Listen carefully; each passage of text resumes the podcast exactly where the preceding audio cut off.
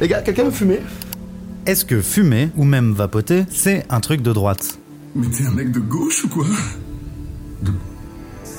De quoi? Une majorité de Français se dit prête à diminuer sa consommation de viande pour réduire son empreinte carbone ou à boycotter des marques de fast fashion qui ne respecteraient pas les droits humains. Alors, pourquoi nos valeurs écologiques et sociales entrent en compte dans notre consommation de viande ou de vêtements, mais pas quand il s'agit de cigarettes? On n'a jamais la discussion politique. C'est-à-dire qu'il y a plein d'endroits militants où si on arrive avec un McDo, euh, on va se faire argumenter. Si on arrive avec une Malboro, euh, ça gêne personne. Depuis les deux épisodes précédents, je t'ai présenté Olivier Milleron. Tu l'avais peut-être déjà aperçu chez Blast ou chez Arte pour la promotion de son essai. Et bien aujourd'hui, justement, on va rentrer dans le détail de la thèse de son bouquin. Pourquoi fumer, c'est de droite? Alors, faut savoir qu'Olivier Milleron est cardiologue à l'hôpital Bichat à Paris et également militant défenseur de l'hôpital public, mais aussi un ancien fumeur qui sait ce que c'est que d'être accro au tabac. Bonjour. En fait, à la base, il a écrit son bouquin pour convaincre ses potes, déjà engagés sur d'autres sujets, d'arrêter de fumer. La santé étant un argument d'autorité tellement fort qu'il nous fait oublier qu'il y a plein d'autres bonnes raisons de ne pas consommer du tabac. Dans cet épisode, je vais donc vous résumer sa thèse autour des quatre arguments du livre qui pour moi ont le plus d'impact. On est donc parti pour répondre à cette question, pourquoi fumer c'est de droite.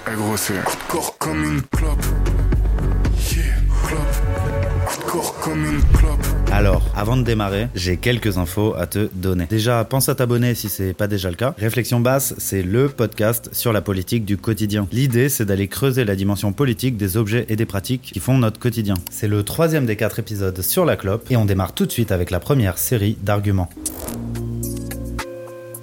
Les arguments écologiques. En France et en Europe, c'est loin d'être parfait, mais il y a des règles assez strictes qui encadrent l'agriculture, c'est-à-dire qu'on peut pas cultiver n'importe quoi avec n'importe quel produit. Et comme toutes les industries polluantes, l'industrie du tabac a choisi la solution la plus simple pour pas se faire chier avec tout ça. Comme beaucoup d'industries qui voulaient fuir les normes sociales et environnementales, les producteurs de tabac ils sont partis dans les pays pauvres. Ça leur permet de faire pousser du tabac dans les conditions qu'ils veulent, sans se soucier des conséquences pour l'environnement. Parce qu'en fait, la, la culture du tabac, c'est une monoculture, donc ça appauvrit les, les terres. Donc il faut balancer euh, plein de produits phytosanitaires. On coupe des arbres, c'est de la déforestation, donc ça pour pouvoir planter, mais aussi parce que euh, il faut sécher les, les feuilles de tabac. Du coup, je me suis demandé, si on rapatriait la production de tabac en France ou en Europe, est-ce qu'on pourrait produire du tabac plus écolo? On aurait un genre de clope éco-responsable avec des spots de pub où on verrait des beaux agriculteurs euh, ramasser les feuilles de tabac à la main dans un domaine bien français, bien pittoresque. Les cigarettes produites par le talent de nos régions françaises. Et elles seraient empaquetées et vendues dans des super boîtes en carton, évidemment réutilisables. C'est une bonne idée, non? Pas forcément, Jamy. Bon alors, première chose, j'ai appris qu'en France, on produit du tabac, notamment dans le sud-ouest. Après, ça représente de toutes petites quantités qui, de toute façon, ne peuvent pas lutter contre la concurrence internationale. Juste pour se rendre compte, la production européenne, ça représente moins de 2% de la production mondiale. Mais si on en revient à ma question sur le tabac écolo, bah c'est pas vraiment possible. En fait, peu importe le pays, le tabac, ça consomme beaucoup d'eau et ça rejette beaucoup de CO2.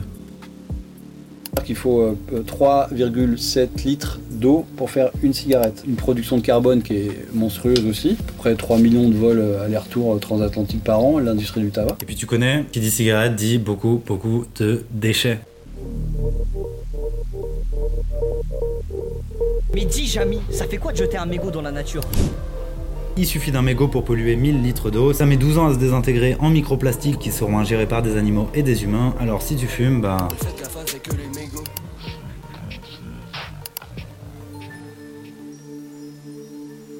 Est-ce que la solution à tous les problèmes environnementaux, ce serait pas la cigarette électronique?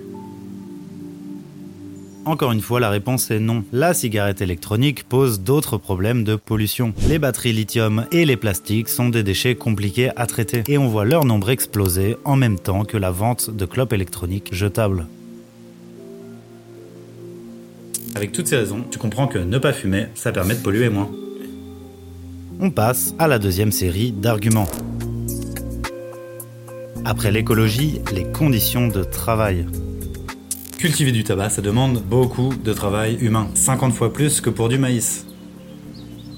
C'est un travail qui est difficile, qui est concentré sur la période des récoltes et qui nique la santé des travailleurs et des travailleuses. Comme c'est une économie de la misère, bah, les familles miséreuses, elles font travailler leurs enfants. Alors c'est difficile d'avoir des chiffres, hein, parce que l'industrie du tabac, ils donnent pas ça. Mais il y avait des ONG qui avaient bossé, maintenant ça fait une dizaine d'années, qui considéraient qu'il y avait plus d'un million d'enfants qui travaillaient dans les champs de tabac. Et en fait, c'est beaucoup plus proche de nous que ce que je pensais.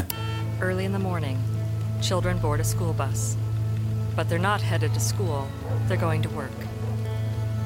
They're among the thousands of kids who work on tobacco farms in the United States each year. Les États-Unis, ils ont encore des, des, champs de tabac ils ont fait euh, une loi euh, spécifique qui autorise euh, les enfants à travailler euh, avant 16 ans dans les champs de tabac. C'est pas que dans les petits pays euh, pauvres qu'il y a ça. Under US law, children have to be 18 to buy a pack of cigarettes, but they can work on tobacco farms when they are 12 or even younger. Donc là, c'est un peu comme la clope écolo. La question, ça serait de savoir si on pourrait avoir des cigarettes produites dans des conditions respectueuses des travailleurs et des travailleuses. Alors, en théorie, on peut tout imaginer, mais le lobby du tabac spécifiquement est connu pour venir interférer dans la création des lois au niveau des pays. Justement, ça a été le cas en 2011 aux États-Unis, où l'industrie du tabac a réussi à faire bloquer une loi qui devait encadrer le travail des enfants sous prétexte que ça allait affaiblir les exploitations familiales. Donc un paquet de clopes que t'achètes pas, c'est du travail d'enfant en moins. L'industrie du tabac, c'est une des industries qui rapporte le plus d'argent. Donc au lieu de mieux payer les paysans pour qu'ils n'aient pas besoin de faire travailler leurs enfants, euh, ils construisent des écoles, des choses comme ça dans ces pays-là, ce qui en fait n'a aucun sens. Euh, juste payer normalement les paysans, tout le reste va suivre. Quoi. Là, j'ai pas trouvé assez d'infos pour parler des conditions de travail des clopes électroniques, donc si vous en avez, n'hésitez pas à me les partager en commentaire. On passe à la troisième série d'arguments. La question des finances publiques. Est-ce que tu sais que les impôts que tu payes permettent à Philippe Maurice de faire du bénéfice en France? Alors ça c'est un, une idée très importante à faire passer. C'est-à-dire qu'en gros, on entend toujours oui mais avec toutes les taxes qu'on paye avec le tabac, il faudrait arrêter de nous emmerder. Mais non en fait. La logique est simple. Ce que coûte l'ensemble des fumeurs en termes de dépenses de santé à l'échelle du pays est bien supérieur à ce que ça rapporte en termes de taxes au niveau de la vente des paquets de cigarettes. Et donc si on voulait que le bilan soit négatif pour la sécurité sociale, hein, on parle de notre système commun de sécurité sociale, il faudrait que le paquet de clopes puisse aux alentours de 40 euros. Ça c'est uniquement pour la santé. On ne pas le coût environnemental, les mégots, les feux de forêt et tout ça. Là je rappelle que si on met les clopes à 40 euros, euh, tout le monde ira les acheter à la frontière ou dans le commerce illégal. D'autant plus que toutes ces clopes sont produites par l'industrie du tabac qui a le monopole sur la production. Donc en fait ça changera rien. Ils inondent les pays limitrophes de la France de cigarettes. En gros le Luxembourg ils reçoivent trois fois plus que ce qu'ils consomment. Et c'est des cigarettes qui sont fabriquées par Big Tobacco. C'est pas des gens qui fabriquent des, des, mauvaises cigarettes euh, dans leur cuisine. Je fais une petite parenthèse ici pour revenir sur le terme de Big Tobacco utilisé par Olivier Milleron. Ça peut sembler un terme un peu vague, alors voilà une définition précise.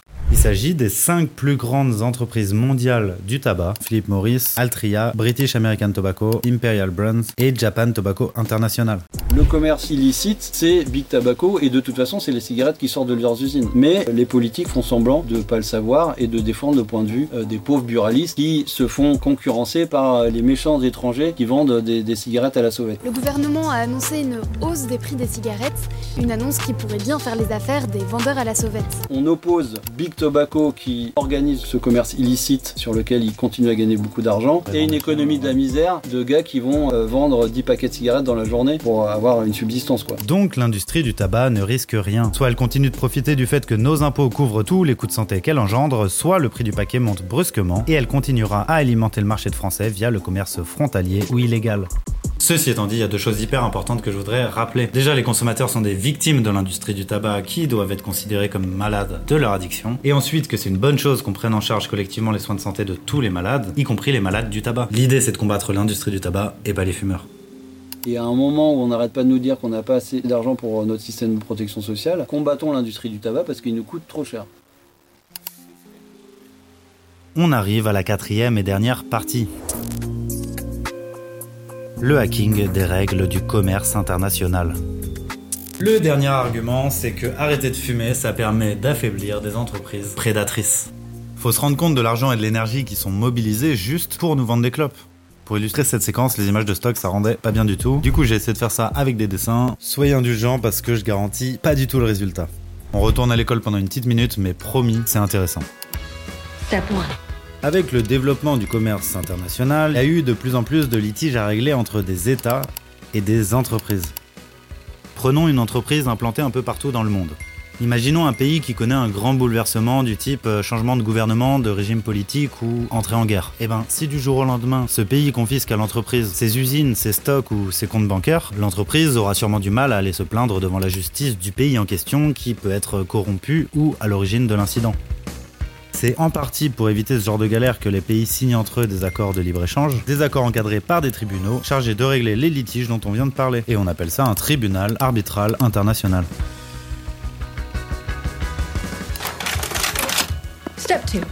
Et évidemment, les vendeurs de clopes, ils vont utiliser ces tribunaux pour foutre la pression aux pays qui essayent de limiter la vente de cigarettes. En 2005, par exemple, l'Uruguay avait décidé de multiplier les espaces non-fumeurs, d'augmenter les taxes sur le tabac, d'intensifier la prévention et de limiter la pub. Ça a été un gros succès puisque la consommation du tabac a baissé de 44% chez les jeunes. Et ben en face, Philippe Maurice a utilisé sa filiale suisse pour prétendre que cette politique contredirait un traité de libre-échange signé entre l'Uruguay et la Suisse, sous prétexte que les messages sur les paquets de clopes seraient une atteinte à la propriété intellectuelle de la marque Philippe Maurice. Alors c'est absurde, c'est pas valable juridiquement, mais ça va foutre une pression énorme à l'Uruguay qui va risquer une sanction financière de 10% de sa richesse nationale. Et surtout pendant ce temps-là, ça va suspendre l'adoption de mesures équivalentes dans les autres pays du monde en attendant que ce litige soit réglé. You have a motherfucking out.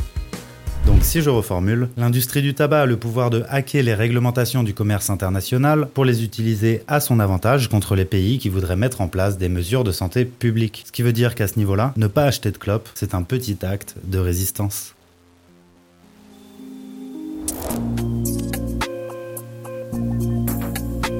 L'écologie, les conditions de travail, le détournement de l'argent public et l'offensive juridique contre les mesures de santé publique, voilà quatre arguments qui font que fumer, c'est de droite. Si t'en vois d'autres, n'hésite pas à m'envoyer ça en commentaire. Et au passage, je rappelle que j'ai volontairement laissé de côté tous les arguments de santé, qui pourtant sont sûrement les plus importants. Il existe plein d'informations et d'accompagnements pour arrêter de fumer, je vous mets tout ça en description. Voilà, c'est la fin de cet épisode. Si t'as kiffé, je t'invite à t'abonner, c'est la meilleure manière de me soutenir. Tu peux aussi commenter, liker, partager la vidéo autour de toi. Tout ce qui peut la faire remonter dans l'algorithme, je prends. Pour info, les épisodes sont aussi disponibles en podcast sur les plateformes audio. Et si t'es intéressé par mes sources, mes lectures ou si tu veux suivre un peu l'actu du podcast, je te donne rendez-vous sur Insta. T'as juste à taper Réflexion basse podcast. Et ben voilà, je crois que je t'ai tout dit. Rendez-vous pour le prochain épisode, dimanche, dans deux semaines. Ah,